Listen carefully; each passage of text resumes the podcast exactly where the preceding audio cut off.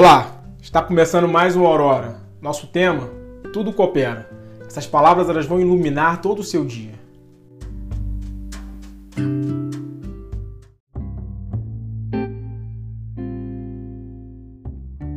Todas as coisas cooperam para o bem daqueles que amam a Deus, daqueles que são chamados segundo o seu propósito.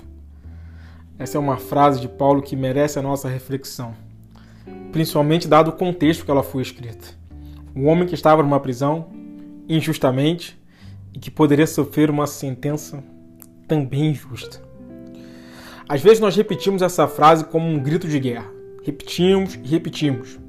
E isso, de fato, tem certa relevância, principalmente quando estamos reunidos em grupo. É uma frase que nos traz unidade e nos impulsiona a marcharmos juntos.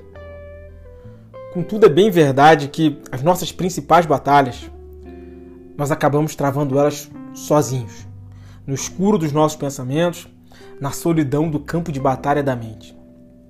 Então tem valor também eu tentar trazer uma perspectiva para essa frase que faça sentido nas minhas batalhas solitárias, quando eu estou sozinho, guerreando as minhas guerras lá na minha mente.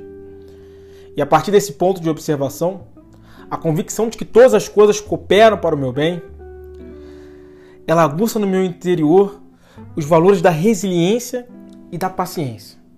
Resiliência para eu poder me reerguer todas as vezes que a vida me derrubar. Se a vida me derrubar sete vezes, eu preciso levantar oito. E paciência. Paciência de saber que ao final tudo irá contribuir para o meu bem, para o meu amadurecimento. Porque não se forja grandes navegadores em mares calmos. E se eu tiver paciência, tudo isso vai passar como ensina uma história, um provérbio chinês que eu gostaria de ilustrar. Certa vez, um sábio ele presenteou o imperador com um livro. E o livro ele tinha apenas duas páginas. Ao dá-lo, o sábio explicou: No momento mais triste de sua vida, senhor imperador, leia a primeira página e feche o livro. E no momento mais feliz, leia a segunda. O presente terá atingido seu objetivo. Tempo depois, o azar bateu sobre o império. Uma peste matou parte da população, uma praga destruiu a lavoura, bárbaros invadiram as terras saqueando o que sobrara. Desesperado, o imperador lembrou-se do livro. Na primeira página, somente uma frase curta: Isso vai passar. Incansável e laborioso, ele convocou seus conselheiros e pediu o apoio de seu povo para expulsar os invasores, debelar a peste e recuperar a lavoura. Mais tarde, sua única filha casou-se com o filho de um imperador vizinho, e os dois países se uniram num único e imenso império. Feliz da vida, o imperador lembrou-se novamente do livro e foi direto à segunda página, onde se lia apenas outra frase curta. Isso também vai passar. Moral da história: não devemos nos embriagar pelas grandes alegrias, nem nos deixar abater pelas grandes frustrações.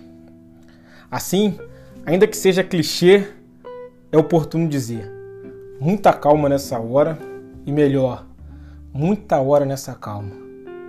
Enxuga essas lágrimas, levanta tua cabeça e volta para o ringue. Isso também vai passar.